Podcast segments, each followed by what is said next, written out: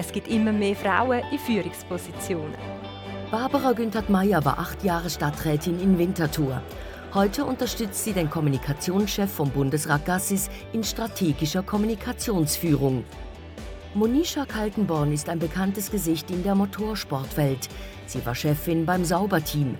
Heute ist sie CEO bei Racing Unleashed, einem Unternehmen, das sich der Welt des E-Sports verschreibt.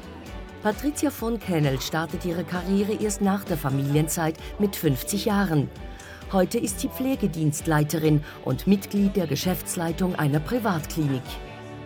Wenn Frauen führen, im Fenster zum Sonntag.